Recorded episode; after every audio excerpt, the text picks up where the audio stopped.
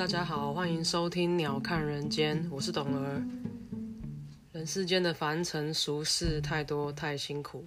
学着像鸟一样飞到半空中，鸟看这个世界。当烦恼变得渺小，讨厌的人小到看不见，可能会让你的日子轻松一点哦。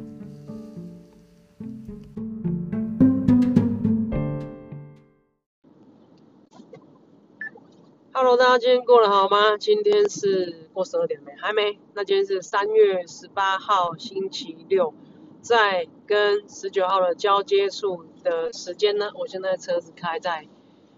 呃平峨公路上，就是大家知道台二十六线吧，就是呃从屏东一路要到鹅卵鼻的路上。为什么这个时间我还在开车呢？然后当然就是因为。随着我的这个训练课程告一个段落，那呃，整个整个这个就是受训的单位就有一些活动，就比较感觉应该比较轻松的。那现在就就是这就是有一点像大家一起出去郊游这样。那呃，因为是成年人了嘛，所以他当然就又是用你自己的休假时间，他当然就不能勉强你。可是你知道，基于一个呃，友好的关系的维持，就是我们还是会尽量出席这样，然后还是希望可以跟大家保持一些互动。就是我觉得成年人的世界就这样吧。然后虽然你可以有意识的避免到一些呃你不太喜欢的社交活动，或者是你觉得不太需要的，但是既然有不太需要，就是会有一些东西是需要的嘛。那呃，所以我现在在这里。那为什么我现在会在？呃，路途上呢，当然是因为，就是我也有一些我自己的小坚持啊，因为呃这次的住宿安排就是比较拥挤一点，那就导致呃有些人要睡地上这样，那因为那个睡地上我其实我也还好，因为露营也是睡地上嘛，只是因为它的空间非常有限，那睡地上就有可能会被别人踩到这样子的这么的有限，然后呃所以我就。决定回到我住的地方。那虽然是时间很晚，但是我觉得呃，在晚餐的时间有参与到跟大家一起同乐，然后我觉得留一个回忆，以后大家呃还还可以就是想到彼时的那一天，我们还曾经一起就是度过一个很不错的夜晚。我觉得这样就我我我的我的诚意啦，我觉得这是我我拿出我最大的诚意，就是。真的就是跑了非常远，然后来参加这个 barbecue party。那，嗯，因为肯定是一个跟我缘分很深的地方吧，可以这样讲。我在读书的时候，呃，反正就是因缘际会，然后去过非常多次的垦丁。那大家所谓的常去，可能是我不知道四五六七次吗？那我的常去可能就是可能超过三十次那种常去，然后。也许更多，我我甚至都没有算。那呃，曾经跟这里很有缘，其实我觉得到现在一直也都还是，虽然觉得呃，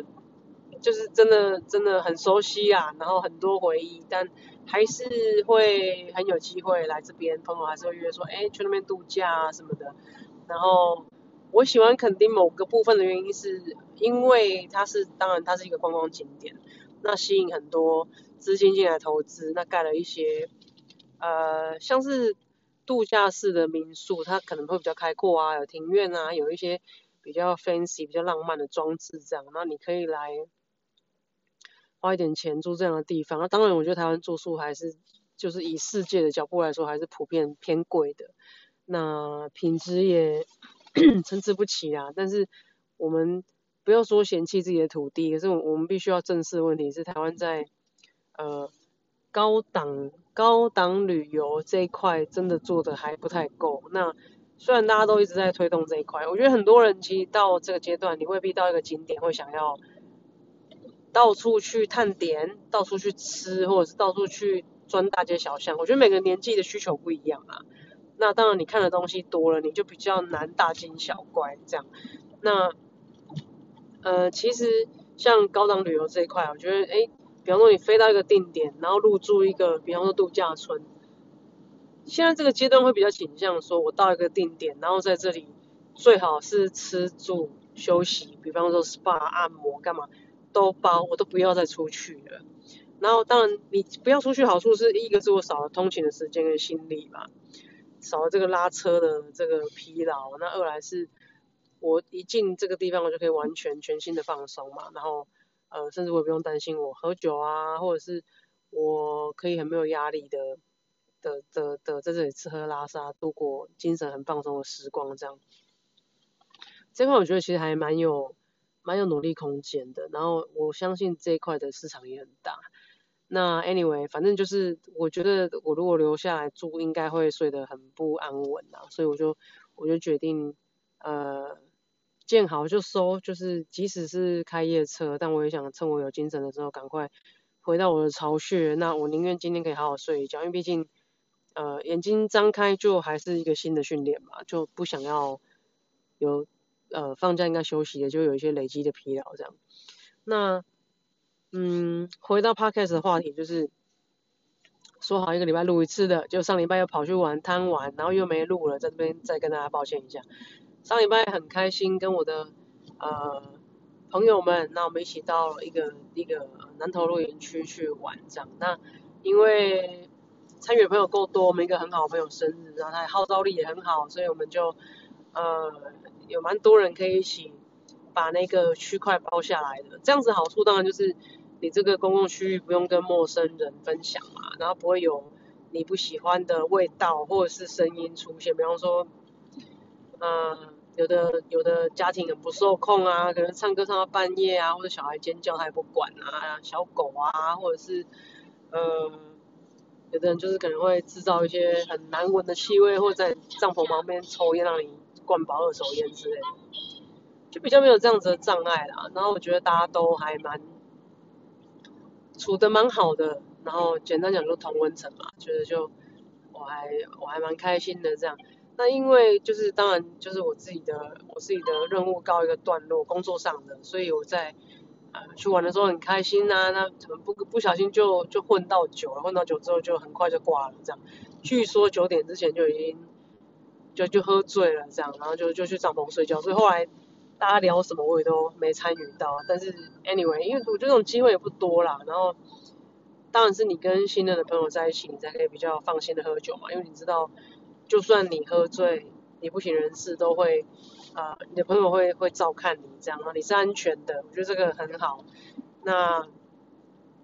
在这个阶段，今天才跟那个朋友聊到，就其实出社会，然后在工作场合啊，或是在现在这个年龄阶段，你要找到一些交心的朋友很不容易啦。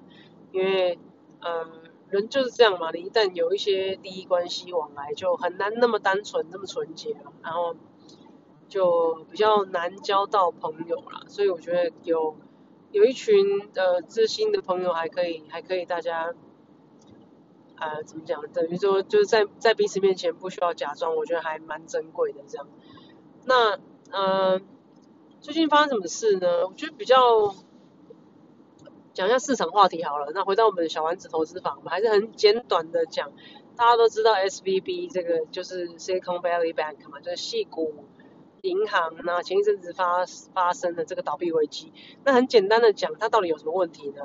它的资金流量等等，就或者是它的报表都很漂亮，到底是什么原因让它就是面临倒闭呢？一来当然是因为有一些连锁效应导致投资人呃。失去信心嘛？那失去信心，第一个想到就是我要把我的钱领出来嘛。那本来没事的状况，可是你们通通都冲冲进去领钱的时候，你知道银行的状态是这样。它银行最讨厌什么事情，你知道吗？以前我的经济学老师跟我讲，我还我还猜错，因为银行最讨厌有钱，什么意思？银行不喜欢钱放在银行自家银行里，为什么？因为表示这个钱放在银行里面就是。在缴通膨税嘛，因为通膨持续的在呃上升，那这个钱你完全不做任何利用，它就在里面持续性两趴三趴的以呃年贬值年贬值率的大概二到三 percent 温和通膨的状况下，它就一直在贬值它的现金价值，所以银行喜欢把钱借出去，把钱借出去，它可以收到利息嘛？那怎么样？你你认为银行喜欢利息高还是利息低？很多人都觉得应该是利息高嘛，既然我靠利息赚钱，我当然喜欢放利的利息高。其实未必哦，银行喜欢很稳健的客人，他宁愿用更低的利息借你，也不希望你有一丝可能会倒掉。比如说一个普通的上班族，他要借钱，他利率，嗯，利率可能是五 percent 好了，他的就假设他的信贷利率是五 percent，可是因为他是一个上班族嘛，那你认为五 percent 银行赚的比较多？另外一个人是郭台铭好了，以现今社会地位的郭台铭，他去借一样的钱，银行说，嗯，因为你的信用程度很好嘛，你的现金流很充沛，那你的信用也很好，而且你的还款能力也够，所以我借你一 percent。那这五 percent 这个人呢，可能银行愿意借给你五百万，可是如果是郭台铭一 percent，但银行愿意借给他五亿，差异在哪里呢？差异在说，因为这个利息虽然赚的少，可是这个对象够稳健，他不会因为一时呃还款的失误或是一些困难，造成连带呃债权银行会跟着倒闭嘛，所以银行喜欢这一种就是。很稳健的人，我宁愿少赚你一点，我也不要你有任何风险。银行的工作就是在规避这些风险嘛。那这个 S V B 这个 Silicon Valley Bank，它的状态就是，因为它把它的钱，就是存户存进来的钱，当然顾名思义，它就是系国银行嘛。它对象就是这些系国这些新创公司，还有这些呃新创产业。这些公司通常在集资募资的时候都非常需要钱嘛，大额的呃投资，因为都投资一些一些新的想法要被实现，就需要大量的资金。所以这个银行当时开在那里，它的目标客目标族群就是这些呃新创的事业体。然后现在遇到的状况就是，因为这些事业体当时跟他们呃，他他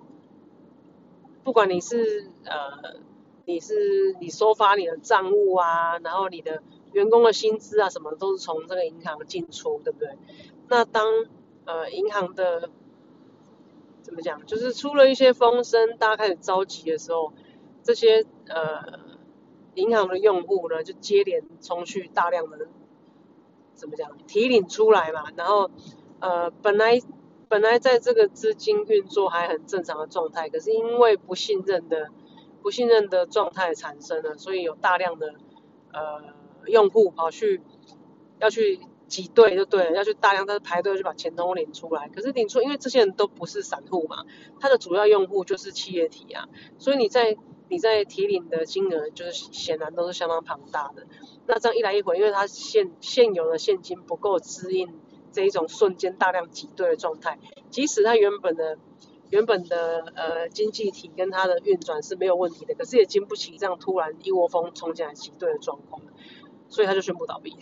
就这样。那会影响到的状态是什么呢？当然，很多人一开始就想说啊，完蛋了啊，银行是不是就会有个倒闭潮啊？是不是 S S B B 只是一个开头，后面就会接连影响到？我会跟各位讲，以我的就是浅显的小认识啊，因为 S V B 它毕竟还是一个地区性的银行，它主要还是在 Silicon Valley 嘛，在西谷那边做营运。那它也不是全美前十大的银行，就是商业银行，它也并不是，所以它知识体大吗？嗯，不小，因为它会影响到，就像我讲的嘛，新创事业体，很多在西谷那边的科技公司啊、新创公司啊，都是它的客户嘛。那你你一旦银行宣布倒闭，资金受到冻结，或者是还需要一些法定流程来跑，大家的资金调度就会有问题。有问题的结果就是可能。公司薪水会发不出来嘛？因为我钱领不出来发给你嘛，可能会有的问题就是我暂时需要局部的裁员，因为我没有现金营运来周转这些开销，这些是有可能会发生的。可是你说会不会影响全美经济体跟其他呃银行遭受拖累？目前看起来是还好，就是呃因为 A 它毕竟不是前十大的商业银行，不是一般。我们 consumer 在用的这些日常生活用的商业银行，它还是比较偏向 B to B 的呃新创事业企业在用的银行，所以它的它的企业用户比较多啦，讲白话是这样。那呃目前看起来银行业受到的牵连还在可控范围内，可是当然当天股市很明显就受到影响嘛，因为大家就担心说会不会是会不会是像之前那个刺激贷款、次贷风暴一样啊，就一弄然后大家就一起死这样。当然，我觉得蝴蝶效应这个事情都是彼此之间有牵连的啦。但是，呃，依他现在的状态来看，还没有那么严重。但人家一般说股市遇到了黑天鹅事件，所谓黑天鹅就是你无法预期的嘛。你既然看到这个就觉得啊一定会这样，一定会那样，那可能天鹅也没那么黑啦。所以当天呃事发当天股市跌个一两天之后就止血，然后也回弹嘛。当然很多人可能可能用这个机会就就进去做了一笔价差还是怎样，可是我觉得这个东西有时候是双向的啦，就是你看对很好啦，看错机会也是有啦。就如果有的人喜欢做这种投机财，就会利用这样子的新闻事件，但是目前。银行的状态，我看起来是我觉得还还好啦。那当然就是间隔，因为这个大概是上礼拜的事情吧。那因为就我就没有录嘛，我就没有办法及时跟大家分享。那这两天呃有一个比较相关的新闻，就是瑞信银行嘛，然后它也有反正就是类似的问题。不过 anyway，反正到底发生什么，到底发生什么事，细节大家就去看那种经济类的报纸，大家就知道。不过结论是。几家大银行，几家美国的大银行就陆续有注入，就是大概三百亿美元的资金来帮助他渡过难关了。所以我觉得这个时候是，呃，他们应该真的十兄弟，时间时间商业银行，我觉得有点十兄弟状态，就是没有一间会被放着倒啦。因为只要有一间倒，你知道银行的最大股东通常都是另外一家银行，因为他们会交叉持股持股来分散风险嘛。所以只要有一间银行真的应声倒闭。他一定会牵拖到另外其他家银行，因为其他家银行可能就是他的最大股东。只要有一家倒了，呆账产生了，其他家一定认定的亏损都不是开玩笑的。所以呃，在这样子的结构底下，比较难说真的啊，谁倒了然后就放给他烂的嘛，然后然后存户求助无门，这个比较难啊，但不是不可能。毕竟连 COVID-19 这样的鬼事情，一关关三年国门的事情，大家从来都没有想过都发生了。那呃，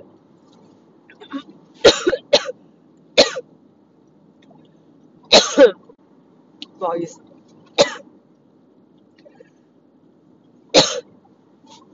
抱歉，被我自己的口水呛到。好，Anyway，因为我在开车，所以我没办法按暂停。刚刚如果伤了你的耳朵，请拍谁？呃，还想跟他聊什么？哦，我今天遇到一个很有趣的人，还有有趣的事情。因为今天我跟我的一个同事呢，他就因为我们来垦丁嘛，然后他有个学弟在后壁湖那边开了一个玩水的店，就是那种带客人去浮潜呐，去去啊，等一下我需要喝个水，带客人去浮潜玩那个 SUP 啊，有没有？那种的店？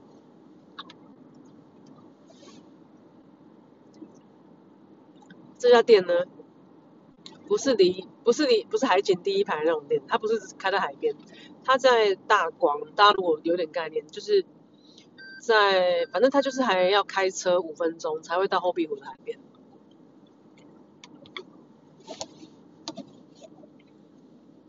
那我这个同事就跟我说，很久没有看到他的学弟了，听说在垦丁开店，想要去看看他，那我们就去找他了嘛。那很奇妙的是，他这个学弟养了两只狗，一只叫皮蛋，一只叫豆干，是两只很可爱的米克斯这样。那那个时候我车子刚停好，我车子大概停在他们店外面，大概呃二三十公尺的地方。这两只狗很开心的就跑向我，然后通常我对不认识的狗突然间奔跑过来，我也是会有点害怕，因为我自己是很喜欢狗的人，可是我也不晓得它想做什么嘛。就他们两个跑过来样子，天呐，好天真哦！那我就知道他们是，呃，就是就是好孩子嘛。那好孩子就跑过来了，结果我就跟他们玩啊，然后摸摸他们啊，跟他们聊天这样。我的我的这个同事问我说，哎，为什么这个这个就是这个豆干？因为豆干是女生嘛，问她右右边的耳朵有被剪掉。大家不知道知不知道，就是。台湾在做这个流浪动物的 TNV 啊，就是呃抓扎这个流浪狗狗，让他们不要再呃衍生过多的生命，就流浪街头这样。的做法是呃公狗结扎完之后会剪男哎男左女右嘛，男左女右，所以公狗会剪左耳，母狗会剪右耳。的用意是因为这些狗狗很多结扎完之后会原放到它生活的栖息地。可是如果你没有把它剪耳做记号的话，下一次不知情的动保人员要在捕捉它去结扎的时候，会不知道它结扎过了没有。那 有一些有一些狗狗就因为像公狗很容易辨认嘛，公狗就是在呃睾丸的囊袋划一刀，然后把睾丸取出来，它就没有繁殖能力嘛，也不会再不会再制造精子。母狗的话比较复杂，母狗需要在肚子开一刀，然后把睾丸跟卵巢都摘除。才能确保它不会怀孕，而且它也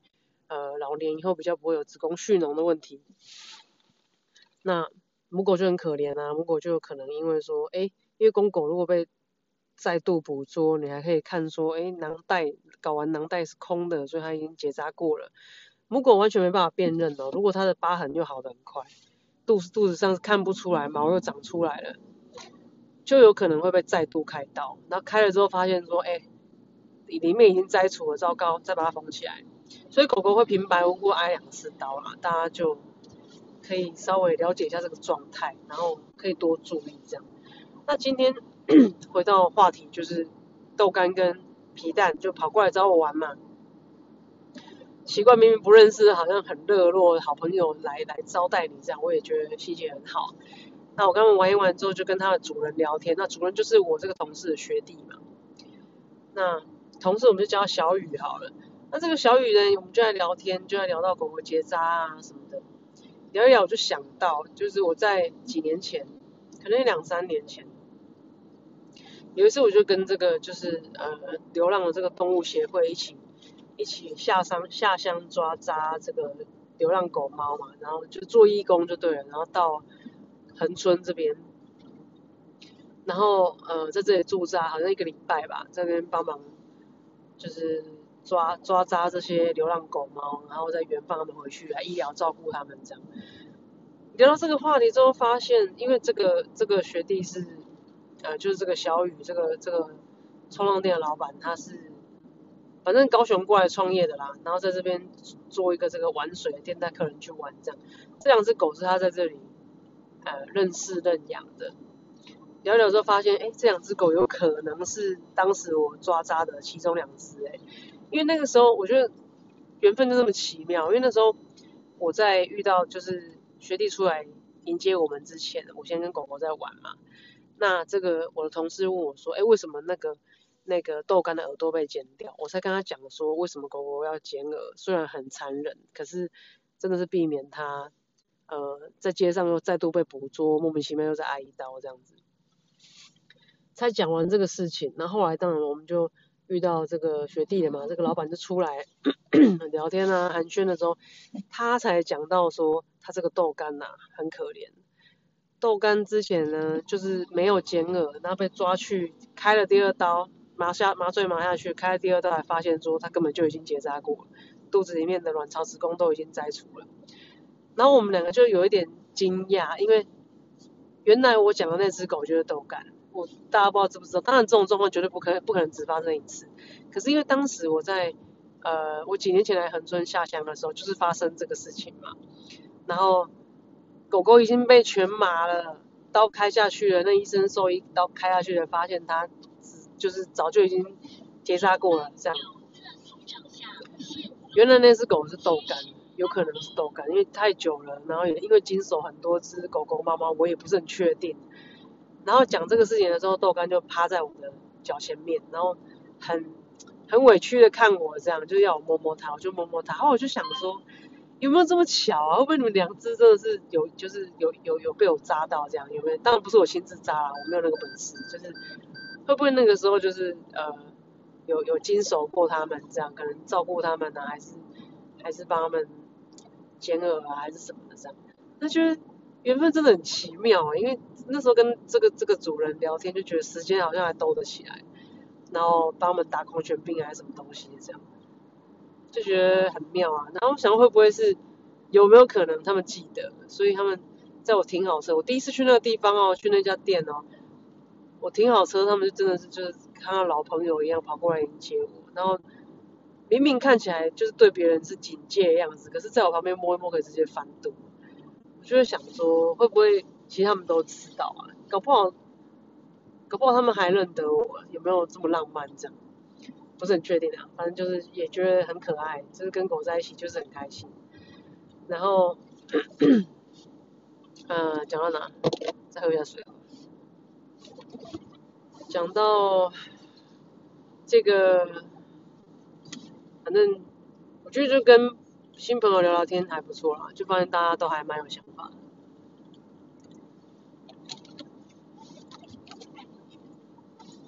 那这个同事的学弟，这个小雨先生也很年轻，很有想法，就从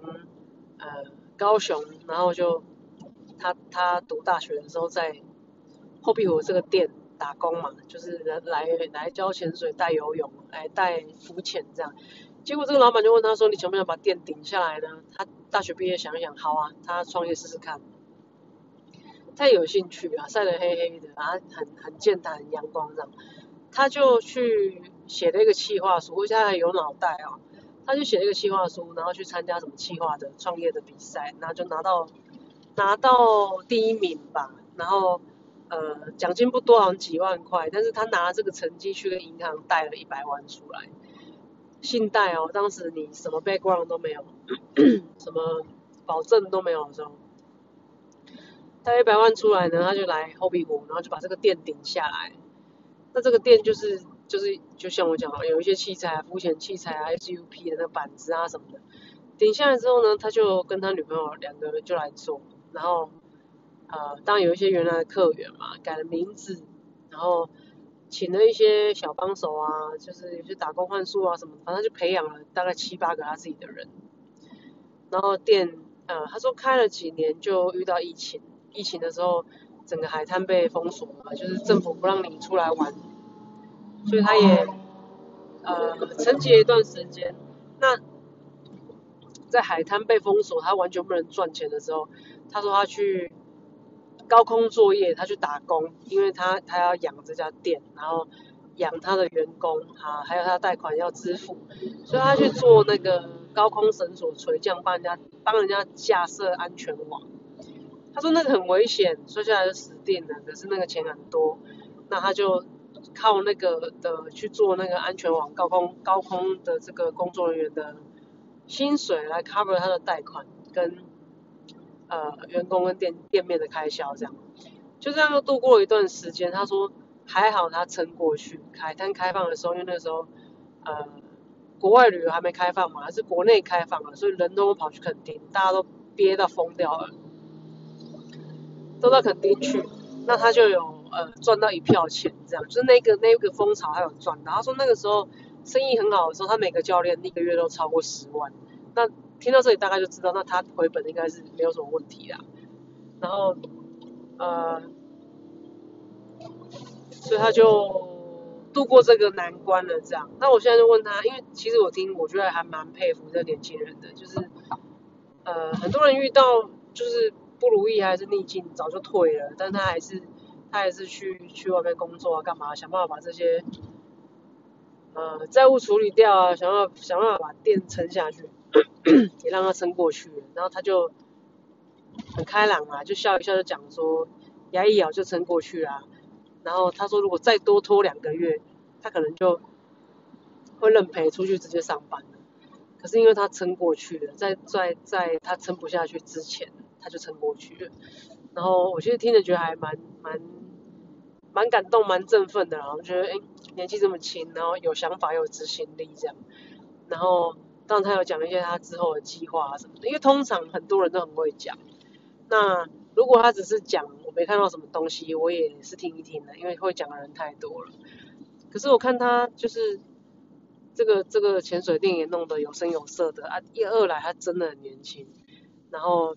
呃，马上又有下一个阶段的计划，是他这边，他跟我说他他这边前店培养起来人呢，他带去呃去日本啊，学新技术交换啊，怎么样？他回来他下一个要要呃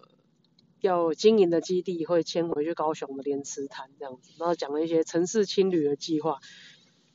嗯，我觉得光是